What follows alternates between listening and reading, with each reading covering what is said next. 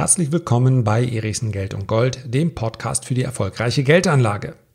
Fraglos hat die Corona-Krise einen Prozess beschleunigt, den wir schon seit vielen, vielen Jahren sehen. Die Staatsschulden steigen nämlich immer weiter. Eine Ökonomin, über die ich heute sprechen möchte, nämlich Stephanie Kelton, sagt dazu, was soll's? Lasst uns doch an immer höhere Staatsschulden gewöhnen. Ja, diese Schulden sind es gar, die eine bessere Wirtschaft und eine glücklichere Zukunft für uns schaffen. Eine streitbare These vielleicht, aber man sollte über diese These sprechen und das werde ich heute gerne machen. So, heute wird es theoretisch, aber nicht kompliziert. Versprochen. Ich werde gleich über eine sehr interessante Theorie, über eine These sprechen, die das Potenzial hat, die Welt zu verbessern. So, drunter will ich es mal heute nicht machen. Tatsächlich möchte ich aber vorher noch darauf hinweisen, dass du die Möglichkeit hast, nachher mit mir ins Gespräch zu kommen. Nachher, wenn du dir das Ganze heute anschaust, nämlich auf Instagram. Um 17 Uhr werde ich dort eine Live-Fragestunde machen. Eine Stunde lang nichts anderes als deine Fragen. Und ich kann dazu sagen, bei der letzten Fragestunde habe ich die fast 60 Fragen, die ich nicht beantworten konnte in dieser Stunde, dann in den nächsten Wochen immer mal wieder in kurzen Videos behandelt. Fragestunde heute live 16 Uhr auf, 17 Uhr auf Instagram. Du kannst das, die, den Link zu Instagram unten in den Show Notes, also in der Beschreibung des Podcasts finden und dann auf Instagram einfach Lars Erichsen eingeben und unter Erichsen Lars findest du mich dann auch. Ich weiß, der ein oder andere hat Vorbehalte und sagt, ach, Katzenvideos und Hamsterfotos brauche ich nicht unbedingt. Ja, aber Instagram bietet mir die Möglichkeit, wie keine andere Plattform, ganz, ganz schnell live zu gehen und ganz schnell etwas loszuwerden. Letzte Woche, vorletzte Woche, ist die BaFin rausgekommen und hat gesagt, wir haben Wirecard auf dem Kicker, wie man bei uns sagt.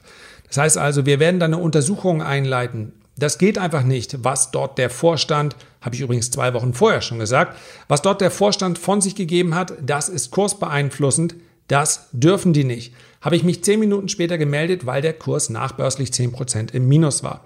Genauso nach der letzten FED-Sitzung. Also diese Form der Aktualität, die habe ich auf anderen Plattformen nicht. Das Ganze ist dann auch 24 Stunden zu sehen. In der Regel so 6, 7, 8 Minuten melde ich mich da. Einfach mal ausprobieren, wenn du sowieso gedacht hast, irgendwann muss ich mir mal anschauen zumindest. Heute ist ein ganz guter Tag dafür. Kannst du übrigens auch noch, wenn du das Ganze zwei, drei Tage später hörst, immer noch dir anschauen, dieses äh, Video. Jetzt aber zu einem Buch. Der Beweis, Rums Buch. The Deficit Myth.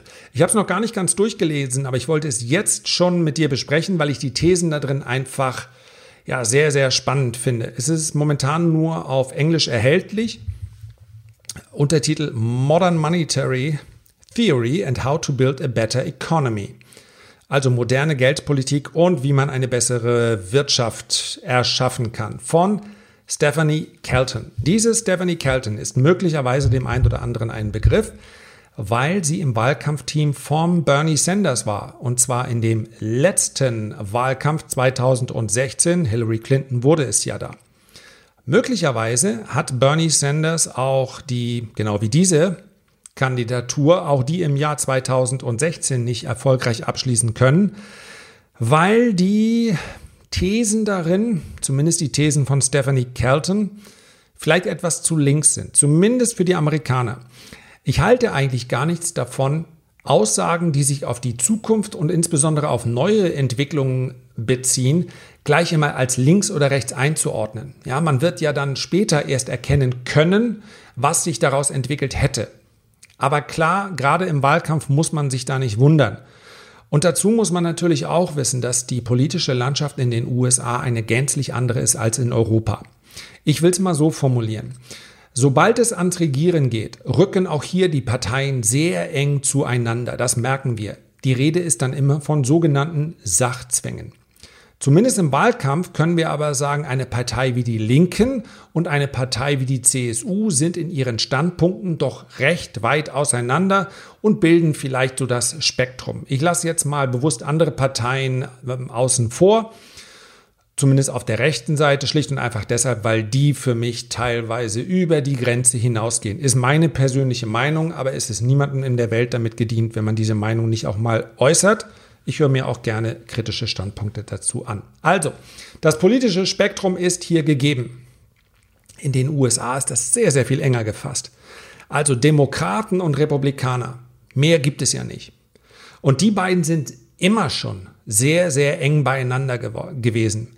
Man kann nun nicht sagen, sobald ein demokratischer Präsident war, gab es dann die Krankenversicherung und Sozialleistung für alle, Kriegen, Kriege wurden sowieso nicht mehr geführt und die Umwelt wurde geschont und, und, und.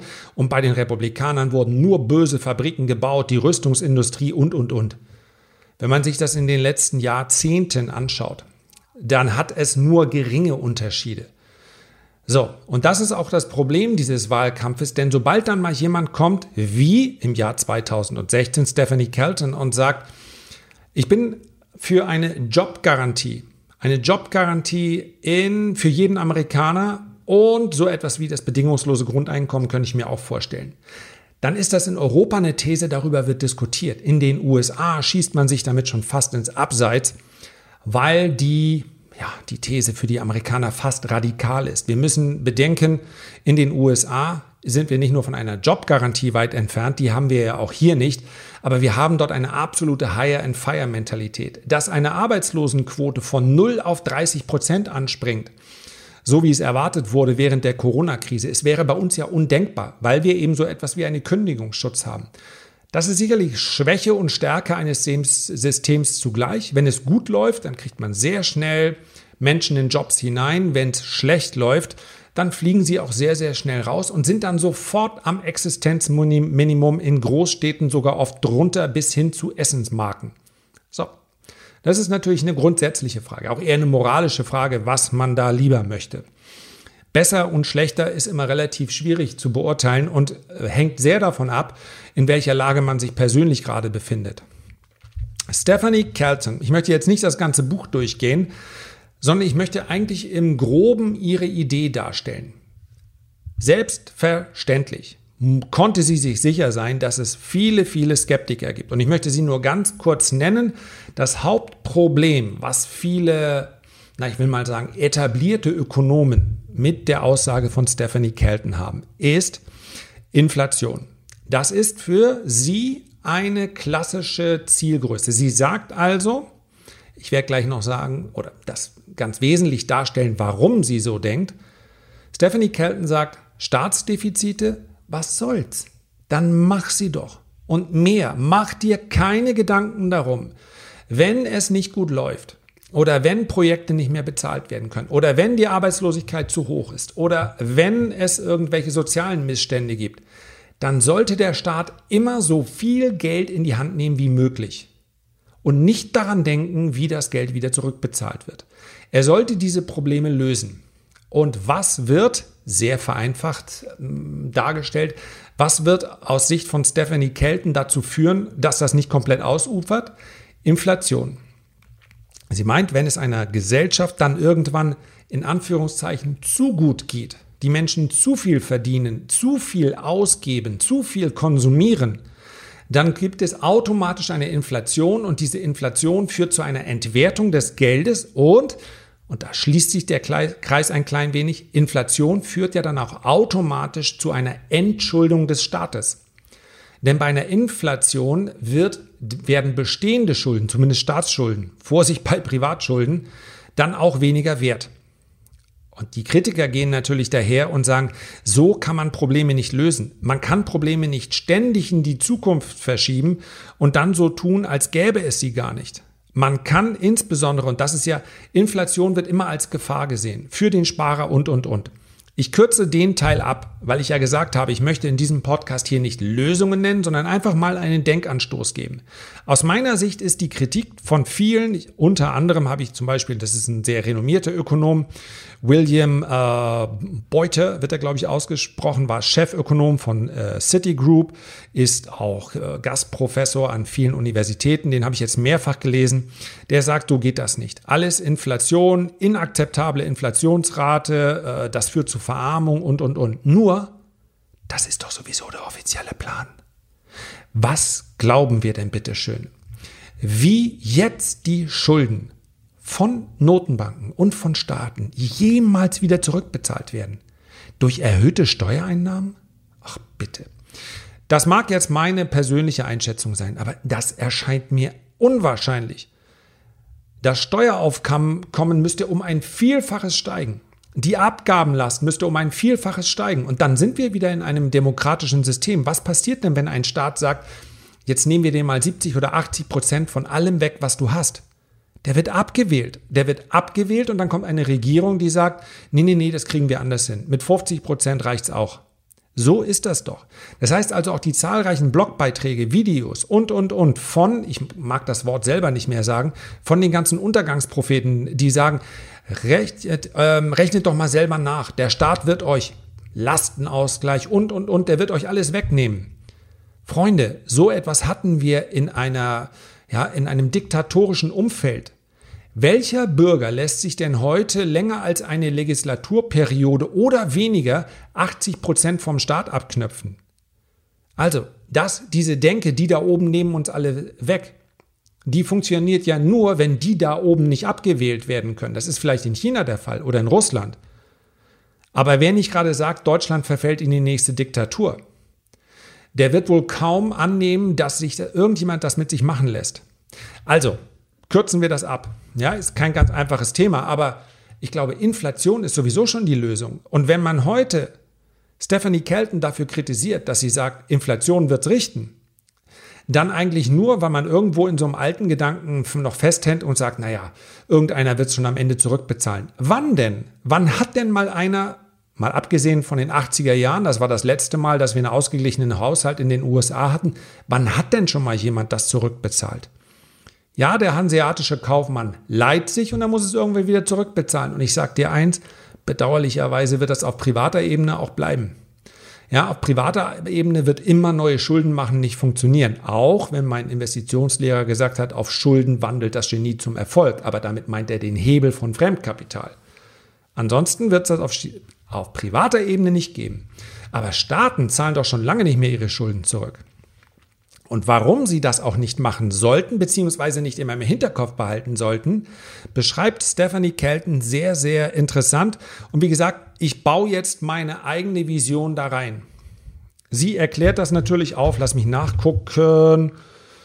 Viele, viele Quellenangaben, selbstverständlich, auf knapp 300 Seiten, 280 Seiten geht sie auf sehr, sehr viele, ähm, auf sehr viele Bereiche des Wirtschaftslebens ein. Aber was als, über, als Gedanke darüber steht, ist, wir limitieren uns selber. Ich spinne jetzt mal absolut rum. Stellen wir uns mal vor, die Menschheit würde beschließen, so wie es Elon Musk schon getan hat, wir sollten in den Weltraum vorstoßen. Hatten wir schon mal, haben wir jetzt zumindest von staatlicher Seite ja sehr reduziert nur noch. Sämtliche Weltraumprogramme, die irgendeine Relevanz haben, sind mittlerweile privater Natur. Man stelle sich vor, wir wollten in den Weltraum, wir sagen, wir wollen den Mars kolonialisieren. Zumindest erstmal hinkommen mit einer Raumfähre.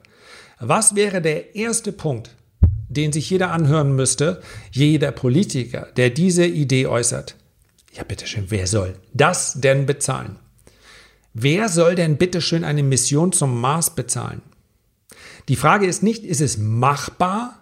Kommen wir dahin, sondern es würde unglaublich viel Geld kosten. Jetzt nehmen wir mal ein anderes Beispiel. Jetzt sagen wir mal, wir möchten nicht, dass auf dieser Erde noch jemand an Hunger stirbt. Ja, gut, Menschentum, Naivität, es war immer schon so, aber faktisch ist es doch so, dass wir absolut ausreichend Ressourcen haben. Man kann private Unternehmen, Privatmenschen nicht dazu zwingen, anderen etwas abzugeben. Aber als Nation oder als Europäische Union, als USA, China, wer auch immer, könnten wir doch problemlos beschließen. Kein Mensch muss mehr an Hunger leiden. Das würde die Staatshaushalte sehr überschaubar nur belasten. Das wäre möglich. Dennoch würde natürlich jeder zuerst die Frage, ja, aber wer soll das jetzt bezahlen? Wir? Oh, das ist aber. Warum hat das noch keiner gesagt? Anderes Beispiel. Wir wissen heute, dass äh, Plastik, Mikroplastik, ich habe gerade gehört, dass man sogar in verschiedenen Landmassen, ich habe leider gerade vergessen, ja, es ist ein spontaner Einfall, ich habe es heute Morgen im Deutschlandfunk gehört, sogar nicht nur im Meer, sondern in verschiedenen Bereichen auf einer Insel, ich komme sicherlich noch drauf in einem der kommenden Podcast, so viel Mikroplastik, als wären 120 Millionen Plastikflaschen angeschwemmt worden. Allein auf dieser Insel.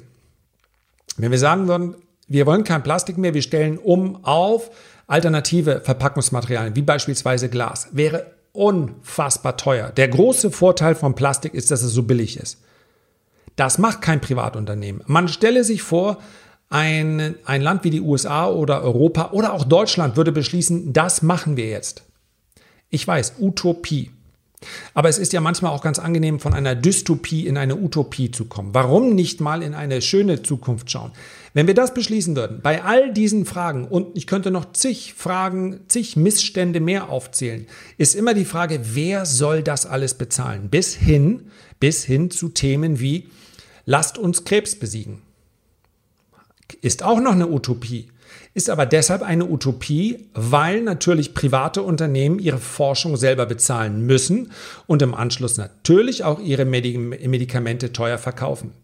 Was wäre, wenn man sagt, wir nehmen die zehnfache oder hundertfache Menge in die Hand, um dieses Problem zu lösen?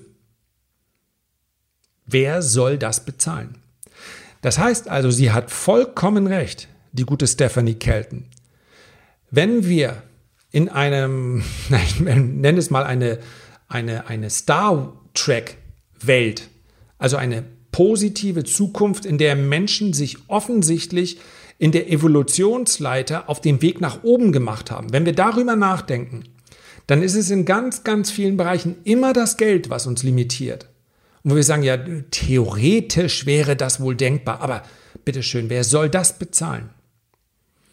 So, und nun wird natürlich Stephanie Kelton mit ihrem Buch nicht bewirken und vermutlich auch nicht die Hoffnung haben, dass sie das bewirkt, dass von heute auf morgen sich alles umdreht und die gesamte Menschheit sich einig ist, jawohl, jetzt machen wir aber ein paar Schritte nach vorne. Seien wir mal ganz ehrlich, wenn wir heute von oben auf diese Welt herabschauen, dann stellen wir doch fest, dass die Evolution momentan gerade eine Pause macht.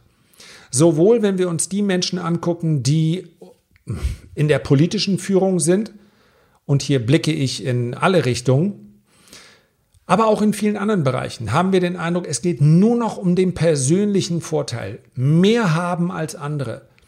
Derjenige, der am gierigsten ist und sich dabei nicht erwischen lässt, der noch gerade so am Rande der Legalität sich bewegt, vielleicht auch manchmal schon knapp über die Grenze tritt, aber sich gute Anwälte leisten kann, um sich diesen Grenzübertritt auch wiederum zu leisten der ist der erfolgreichste. Die Schere zwischen arm und weit geht immer weiter auseinander.